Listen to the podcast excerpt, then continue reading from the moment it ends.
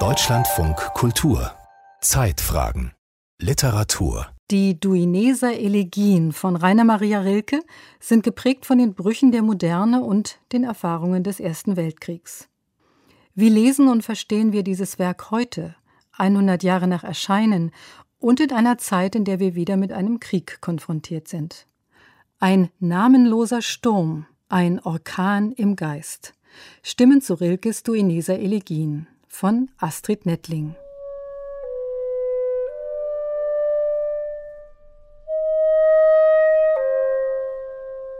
Wer, wenn ich schrie, hörte mich denn aus der Engel Ordnungen? Und gesetzt selbst, es nehme einer mich plötzlich ans Herz. Ich verginge von seinem stärkeren Dasein. Denn das Schöne ist nichts als des schrecklichen Anfang, den wir noch gerade ertragen, und wir bewundern es so, weil es gelassen verschmäht, uns zu zerstören. Ein jeder Engel ist schrecklich. Wer, wenn ich schrie, hörte mich denn aus der Engel Ordnungen? und gesetzt selbst, es nähme einer mich plötzlich ans Herz, ich verginge von seinem stärkeren Dasein. Denn das Schöne ist nichts als des schrecklichen Anfang, den wir noch gerade ertragen. Und wir bewundern es so, weil es gelassen verschmäht, uns zu zerstören. Ein jeder Engel ist schrecklich. Mit einem größeren Abstand wiedergelesen, hat mich erstaunt, wie stark dialogisch die Elegien sind. Also es beginnt ja direkt mit einer Frage, wer, wenn ich schrie, hörte mich denn aus der Engelordnungen. Und es kommt aber eigentlich immer nur eine Antwort, die an der Frage vorbeigeht. Und das ergibt eine eigenartige, nicht finale Rhythmik. Und das ist eigentlich etwas, was mir darum sehr gut gefällt. Und so verhalte ich mich denn und verschlucke den Lockruf dunklen Schluchzens. Ach, wen vermögen wir denn zu brauchen? Engel nicht, Menschen nicht, und die findigen Tiere merken es schon, dass wir nicht sehr verlässlich zu Hause sind in der gedeuteten Welt. In diesen Zeilen findet sich ja eine Epochenfrage, einer Epoche, der wir noch immer angehören, die wir dabei sind zu verlassen und wir wissen im Moment gerade gar nicht wohin. Menschen fühlen heute zunehmend, dass sie nicht ganz zu Hause sind in der gedeuteten Welt. Der Mensch ist brüchig geworden und wo uns diese Verunsicherung hinführt, ist noch nicht ausgemacht. Wenn ich jetzt über meine Leseerfahrung der Elegien nachdenke und jetzt auch gerade beim Wiederlesen, habe ich mich auch gefragt, was dringt nochmal am meisten zu mir durch und was schafft es auch, mich sprachlich am meisten zu beschäftigen. Und es sind nicht die hymnischen Anklänge, sondern dann, wenn er einsilbig wird und es sich verengt, dann sagt er mir am meisten zu. Rilke hat den Ersten Weltkrieg erlebt, er war ja auch eingezogen und Europa war verwüstet. Die Urkatastrophe der Moderne. Und das Interessante ist, dass Rilke trotzdem den Abstand gefunden hat und die innere Kraft, sich so einem Werk zuzuwenden, in dem davon ja jedenfalls vordergründig nicht zu spüren ist.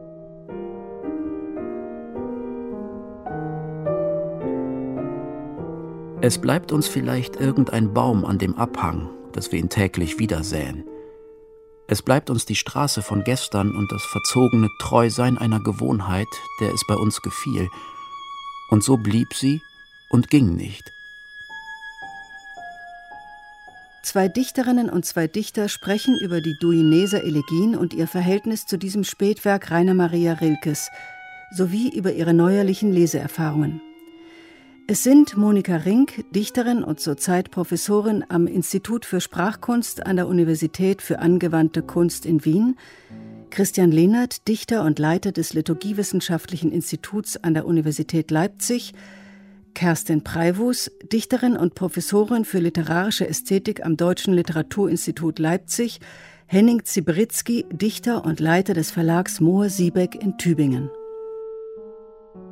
Die Elegien heißen die Duineser zur Erinnerung an das Schloss Duino, wo in der Einsamkeit eines unbeschreiblichen Winters 1912 die ersten beiden Gedichte und manche Bruchstücke der geplanten weiteren geschrieben wurden. Erklärt Rainer Maria Rilke 1923 in einem Brief. Im Februar 1922 hatte er die Arbeit an einer Sammlung von zehn Elegien abgeschlossen und ihr den Namen Duineser Elegien gegeben. Zehn Jahre hatte es gebraucht, um sie zu vollenden. Der Umstand, dass das Schloss am Ende des Krieges zerstört worden ist, hat dazu beigetragen, den Namen des Hauses für immer in ihren Zusammenhang einzubeziehen. Das Schloss Duino in der Nähe von Triest war 1916 durch Artilleriebeschuss weitgehend zerstört worden. Bereits in den 1920er Jahren wurde es originalgetreu wieder aufgebaut. Monika Rink erinnert sich an einen Besuch. Ich war vor einigen Jahren wirklich auf Schloss Duino und wir standen auf diesem Hof und sahen, wie die Mauersegler und die Schwalben wirklich halsbrecherische Manöver flogen und überlegten kurz, möglicherweise sind genau dies die schrecklichen Engel, diese so entschlossenen und willkürlichen Flugmanöver eben der Schwalben auf Schloss Duino. Jeder Engel ist schrecklich. Und dennoch, weh mir, ansing ich euch, fast tödliche Vögel der Seele, wissend um euch. Jeder Engel ist schrecklich.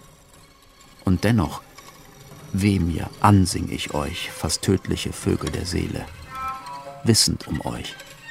Engel kommen aus dem, wofür mir die Worte noch fehlen. Also vielfach sind die Engel bei Rilke Wesen, die einen poetischen Impuls auslösen.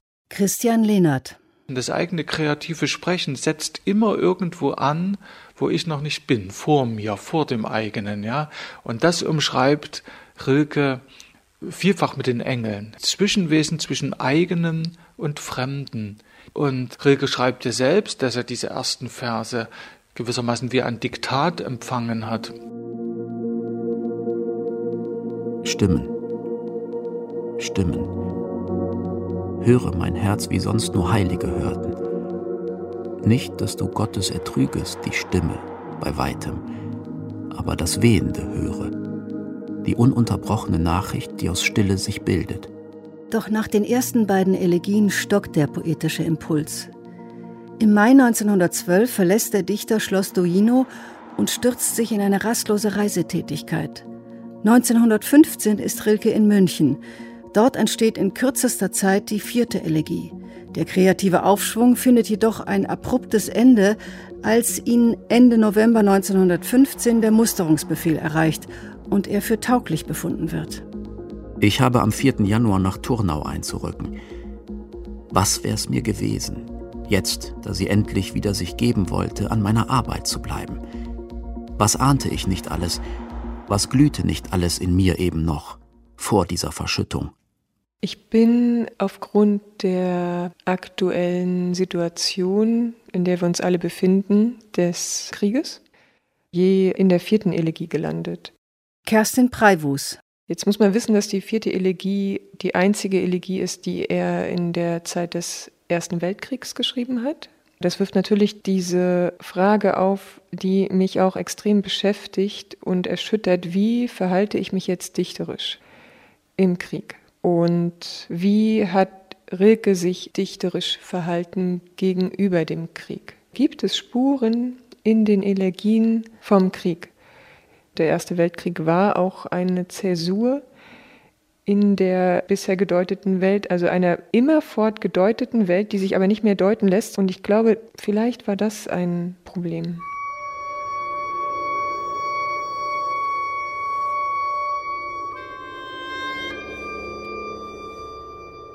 O Bäume Lebens, o wann winterlich. Wir sind nicht einig sind nicht wie die Zugvögel verständigt, überholt und spät. So drängen wir uns plötzlich Winden auf und fallen ein auf teilnahmslosen Teich. Also ich finde da die Unwissenheit dargestellt und dieses überrannt zu werden und nicht reagieren zu können, nicht wie die Zugvögel, denen das Wissen eingeschrieben ist, wohin sie gehen und wie ihre Routen sind. Diese Routen sind vorbei. Und dann aber geht es zum Ich und wird verknappt. Ich will nicht diese halbgefüllten Masken, lieber die Puppe, die ist voll. Ich will nicht diese halbgefüllten Masken. Ich will nicht diese halbgefüllten lieber die Puppe. Masken. Lieber die Puppe. Die ist voll. Die ist voll. Ich will den Balk, will den aushalten, Balk aushalten und, und den Draht, Draht und ihr Gesicht, ihr Gesicht aus Aussehen. Aus Aussehen. Hier. Hier. Ich bin, ich bin davor. davor. Wenn auch die Lampen ausgehen, wenn auch die Lampen ausgehen, wenn mir auch gesagt, wenn mir auch wird, gesagt wird, nichts mehr, wenn auch, wenn auch von, der Bühne, Bühne das Leere herkommt mit dem grauen Luftzug. Ich bleibe dennoch. Ich bleibe dennoch. Es gibt immer zu schauen. Es gibt immer zu schauen. Da bin ich in der reinen Künstlichkeit einer Welt und wenn ich beim Balk bin, dann bin ich auch bei ausgestopften Tieren. Und es gibt den Draht. Also all das zeugt von einer Härte. Wenn man bei Rilke Härte überhaupt wahrnehmen möchte, dann nehme ich sie an dieser Stelle wahr. Und die Erbarmungslosigkeit mit sich selbst, das also auszuhalten und sich das ganze Schauspiel anzusehen. Und zwar wirklich zu starren, also nicht kurz hinsehen, sondern der Wille, die Sinnentleerung auszuhalten. Monika Rink. Dieses ganze Bühnengeschehen, all das wird hinweggefegt und dann bleibt es nur noch am Ende. Ich bleibe dennoch, es gibt immer Zuschauen, quasi als Zeuge. Aber lieber die Puppe, den Balk, den Draht, also das offensiv leblose der halbgefüllten Maske, wo vielleicht noch so eine Hoffnung darauf besteht, das Ganze ließe sich vielleicht ins Leben zurückversetzen, dem eben diesen Balk vorzuziehen. Sie, die Sterbenden, sollten Sie nicht vermuten, wie voll Vorwand das alles ist, was wir hier leisten? Dass die Elegien vor 100 Jahren erschienen sind, der Abstand als solcher spielt keine Rolle, aber der historische Kontext, in dem sie entstanden sind, Henning Zibritzky. Das ist etwas, was mich oft zum Nachdenken bringt, weil Rika ein durch und durch der Innerlichkeit zugewandter Lyriker ist. Und wenn er von Schmerz spricht, von Leid und solchen Dingen, dann scheint das ja auf den ersten Blick abzusehen von dem wirklichen sozialen Leid, das es damals auch gab, von dem Leid im militärischen Auseinandersetzungen. Das ist etwas, was mir viel zu denken gibt. Zumal ja diese Texte nicht so wirken, als wären sie imprägniert gegen die wirkliche Welt. Ich war fast alle Jahre des Krieges abwartend, immer denkend, es müsse ein Ende nehmen. Nicht begreifend. Nicht begreifend. Nicht zu begreifen. Ja, das war meine ganze Beschäftigung diese Jahre. Für Rilke sind es darüber hinaus Jahre des Ringens um eine Deutung menschlichen Daseins mit den Mitteln der Dichtung. An eine Freundin schreibt er, Wie ist es möglich zu leben, wenn doch die Elemente dieses Lebens uns völlig unfasslich sind? Wenn wir immerfort im Lieben unzulänglich und dem Tod gegenüber unfähig sind? Mein ganzes Staunen, dass die Menschen seit Jahrtausenden mit Leben umgehen und diesen Aufgaben so armselig gegenüberstehen.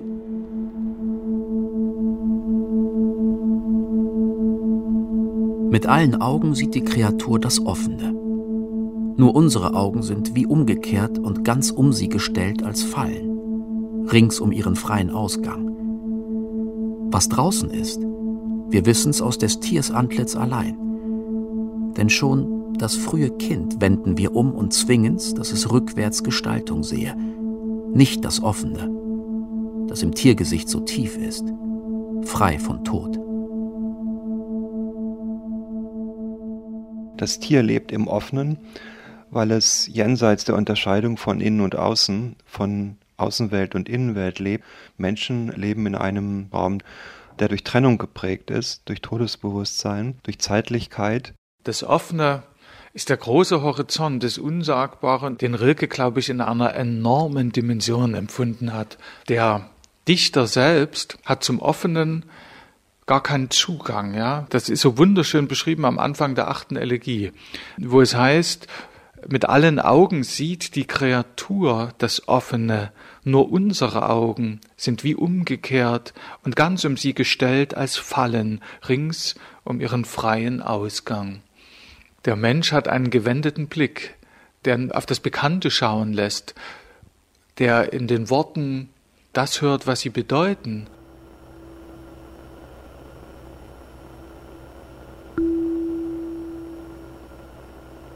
Wir haben nie, nicht einen einzigen Tag, den reinen Raum vor uns, in den die Blumen unendlich aufgehen. Immer ist es Welt und niemals nirgends ohne nicht das Reine, Unüberwachte, das man atmet und unendlich weiß und nicht begehrt. Die Aufgabe des Dichters ist aber, das in den Worten zu hören, was sie bedeuten können, worauf sie hinweisen, wohin sie sich aufmachen und dieses Offene erlebe ich in den Versen bei Rilke immer als ein Aufschein von Rissen in der Semantik, in der gedeuteten Welt, von dem Einbruch dessen, was ich nicht sagen kann. Dieses heißt Schicksal. Gegenüber sein und nichts als das und immer gegenüber. Zuschauer. Immer. Überall. Dem allen zugewandt und nie hinaus. Uns überfüllt's. Wir ordnen's, es zerfällt. Wir ordnen's wieder und zerfallen selbst. Immer wieder kreist er darum, immer wieder um das Sterben. Der Tod ist eine Grenze, ist die völlige Fremde. Es ist der Punkt, wo das Offene sich eben in aller Radikalität zeigt, eben als das Offene. Es ist die völlige Negation unserer Deutung in der Welt. Uns überfüllt, Punkt. Wir ordnen's, Punkt. Es zerfällt, Punkt. Wir ordnen's wieder und zerfallen selbst habe ich auf sehr engem Raum sehr viel in einer sehr kleinen Struktur. Und das findet sich noch an manchen anderen Stellen wieder in den Elegien und die treten mir jetzt am deutlichsten vor Augen. Am 9. Juni 1916 erhält Rilke dank der Fürsprache einflussreicher Freunde die Entlassungspapiere vom Militärdienst und kehrt im Juli nach München zurück. Sein dichterisches Schaffen aber versiegt in den folgenden Jahren fast ganz. Erst Anfang Februar 1922 löst sich die Blockade und in nur wenigen Tagen vollendet Rilke die Elegien. Endlich der gesegnete wie gesegnete Tag. Es war ein namenloser Sturm, ein Orkan im Geist, wie damals auf Duino. An Essen war nie zu denken.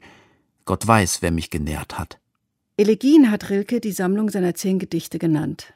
Klagen angesichts der Zerrissenheit menschlichen Daseins, Klagen angesichts von Tod und Vergänglichkeit.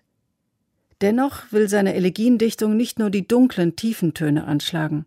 Seine Elegien sind ja ganz gewaltige Flügelschläge an der Grenze der Existenz, ja. Diese Bewegungsform geht eben in der Klage nicht auf. Die Klage der Elegie korrespondiert mit dem Jubel.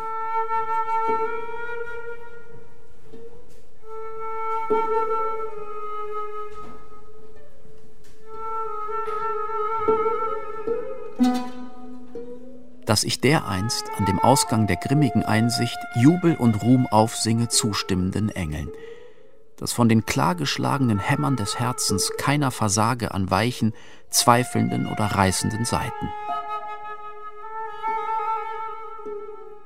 In diesem Jubel schlägt die Sprache über sich selbst hinaus und gelangt in eine Fülle, die sie selbst nicht fassen kann wie die Lerche hochsteigt und immer höher steigt und immer höher steigt. Und eigentlich ist das eine Bewegung ins Unendliche, die zutiefst beglückend ist. Zwar schriest du rein wie der Vogel, wenn ihn die Jahreszeit aufhebt, die steigende, beinahe vergessen, dass er ein kümmerndes Tier und nicht nur ein einzelnes Herz sei, das sie ins Heitere wirft, in die innigen Himmel. Wenn man Klage oder elegisch sich denkt als Abwärtsbewegung im Sinne einer Verlusterfahrung, die Gegenbewegung wäre der Aufstieg ein jähes, momenthaft aufblitzendes Wissen, um das sonst nicht in eins zu kriegende. Also es ist möglich, wieder in eins zu kommen. Und daraus erwächst dann natürlich das Bewusstsein, über eine Schwelle getreten zu sein. Und das löst gemeinhin Jubel aus. Erst jenen kleinen fragenden Auflaut, den mit steigernder Stille weithin umschweigt ein reiner, bejahender Tag. Dann die Stufen hinan, Rufstufen hinan, dann den Triller, Fontäne, die zu dem drängenden Strahl schon das Fallen zuvor nimmt im versprechlichen Spiel.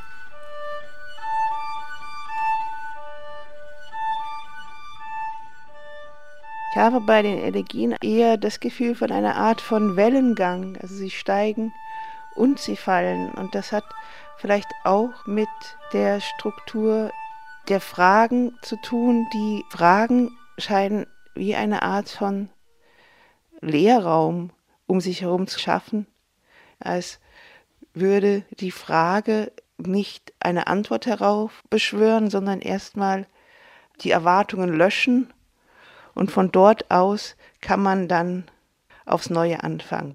Klage über die Vergänglichkeit, Jubel über die Fülle des Daseins. Beides findet in den Elegien zusammen. Dieses so ins Bodenlose gehängte Leben wird in den Elegien wieder möglich. Die Natur, die Dinge unseres Umgangs sind Vorläufigkeiten und Hinfälligkeiten, aber sie sind, solange wir hier sind, unser Besitz und unsere Freundschaft, Mitwisser unserer Not und Frohheit. Wenn ich jetzt die Elegien Rilkes lese, dann lese ich die auch in einer bestimmten Dynamik. Also ich nehme den anfängliche Status quo der Verzweiflung wahr, die Verlusterfahrung, dann eine durch das vorherige gesättigte, vertiefte Erkenntnis vom Hiersein. Weil Hiersein viel ist, wie es in der neunten Elegie steht, sagt sich anders, als würde es weiter vorne stehen. Es ist angereichert mit Bedeutung.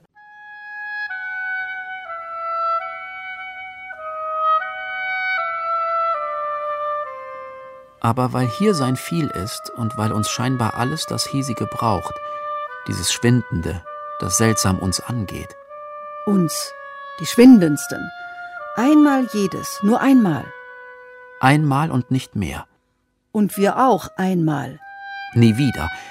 Aber, Aber dieses, dieses, einmal gewesen, einmal zu, gewesen sein, zu wenn sein, auch, wenn nur, auch einmal nur einmal irdisch gewesen zu irdisch sein, gewesen zu sein, scheint nicht widerrufbar. Scheint nicht widerrufbar. In der steten Wiederholung entwickelt sich eine Bedeutsamkeit daraus, obwohl es ganz eng geführt wird und scheinbar immer ein und dasselbe ausgesagt wird. Das ist interessant. Einmaligkeit und Vereinzelung, also wir sind tatsächlich nur ein einziges Mal auf der Welt da. Und andererseits lässt sich das wiederum auch als Einzigartigkeit begreifen. Wenn mich auch die Elegien im Ganzen wegen ihres philosophisch Bedeutsamen nicht so ansprechen, sind einzelne Stellen, vor allem die in der neunten, wo Rilke sich auf das Hiersein bezieht. Und Rilke zieht daraus die Konsequenz, dass man die Dinge sagen muss, die den Sprecher umgeben. Sind wir vielleicht hier, um zu sagen, Haus, Brücke, Brunnen, Tor, Krug, Obstbaum, Fenster, aber zu sagen, versteh's. Hier ist des säglichen Zeit, hier seine Heimat. Preise dem Engel die Welt, nicht die unsägliche. Ihm kannst du nicht groß tun mit herrlich Erfühltem. Drum zeig ihm das Einfache, das von Geschlecht zu Geschlechtern gestaltet als ein unsriges lebt, neben der Hand und im Blick. Sag ihm die Dinge. Das Preisen liegt darin, dass man es je Besondere, dass es nur einmal gibt, möglichst genau in den Blick nimmt und in Sprache verwandelt. Der Clou ist nur, dass Rilke das nicht macht in den Elegien. Das Problem an der neunten Elegie ist, dass sie eben ganz in diesem traktathaft philosophischen verhaftet bleibt. Gleichwohl spricht mich das sehr an, dass das Gedicht das Schwindende, das, was verschwindet, in das Wort retten sollte, in das Wort verwandeln sollte, um es so zu sagen. Sichtbar wollen wir es heben, wo doch das sichtbarste Glück uns erst zu erkennen sich gibt, wenn wir es innen verwandeln.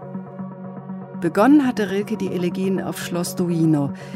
Beendet hat er sie zehn Jahre später im Château de Museau, einem kleinen mittelalterlichen Wohnturm im Schweizer Rhonetal, seiner letzten dichterischen Zufluchtsstätte.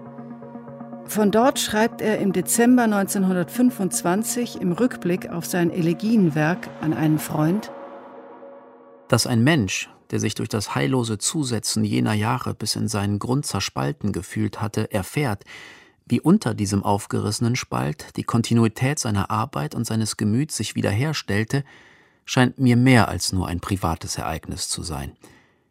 Viele, die sich zerrissen glauben, dürften aus diesem Beispiel eine eigentümliche Tröstung ziehen. Am Ende der Zehnten haben wir ja genau dieses, da heißt es so wunderbar, einsam steigt er dahin in die Berge des Urleids. Einsam steigt er dahin in die Berge des Urleids. Aber erweckten sie uns, die unendlich Toten. Ein Gleichnis, siehe, sie zeigten vielleicht auf die Kätzchen der leeren Hasel, die hängenden, oder meinten den Regen, der fällt auf dunkles Erdreich im Frühjahr. Und wir, die an steigendes Glück denken, empfänden die Rührung, die uns beinahe bestürzt, wenn ein glückliches fällt. In dem Fallen ist das Steigen verborgen und in dem Steigen ist aber das Fallen enthalten. Und so ist im Hiersein bereits das Jenseitige. Und das Jenseitige habe ich nicht ohne das Hiersein, weil, weil das Jenseitige eigentlich ja nichts weiter ist als eine Zeigegeste. Dorthin, dahin geht's. Und Rilke erkundet das mit einer hohen Sensibilität. Sein eigentliches Thema ist vielleicht die Grenze. Es wäre auch interessant, einmal zu schauen, woraus sich das Wir, das teilweise so ein pathetisches Anrufswir ist, manchmal aber auch so ein Wir, als würde es einem unterlaufen, wie sich eben dieses Wir zusammensetzt, wenn es dann ganz am Ende heißt, und wir, die an steigendes Glück denken, empfinden die Rührung, die uns beinahe bestürzt, wenn ein glückliches fällt, wobei steigendes und fällt in meiner Ausgabe kursiv gesetzt sind. Zwei Dichterinnen und zwei Dichter sprachen über ihre neuerlichen Leseeindrücke der Duineser Elegien. Zum Schluss werfen sie noch einen letzten Blick auf das Spätwerk Rilkes. Monika Rink.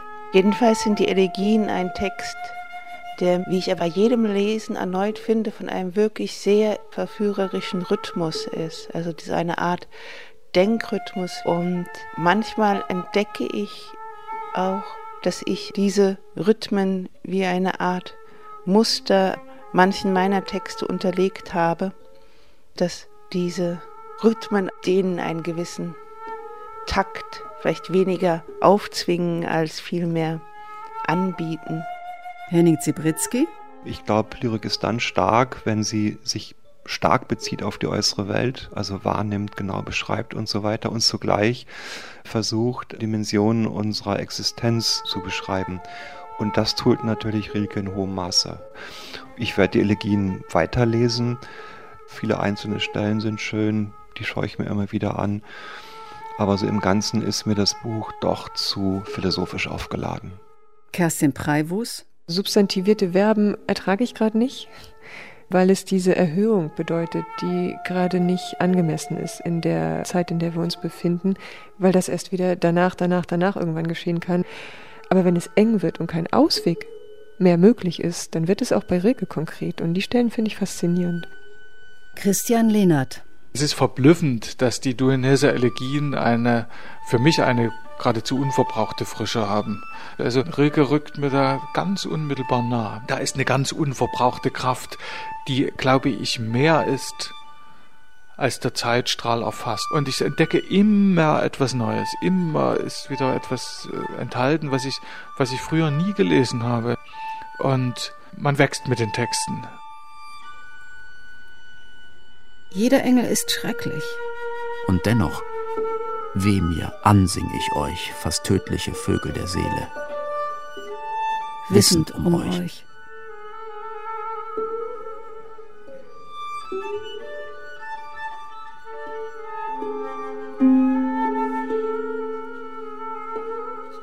Im Lyriksommer hörten Sie die Sendung Ein namenloser Sturm, ein Orkan im Geist.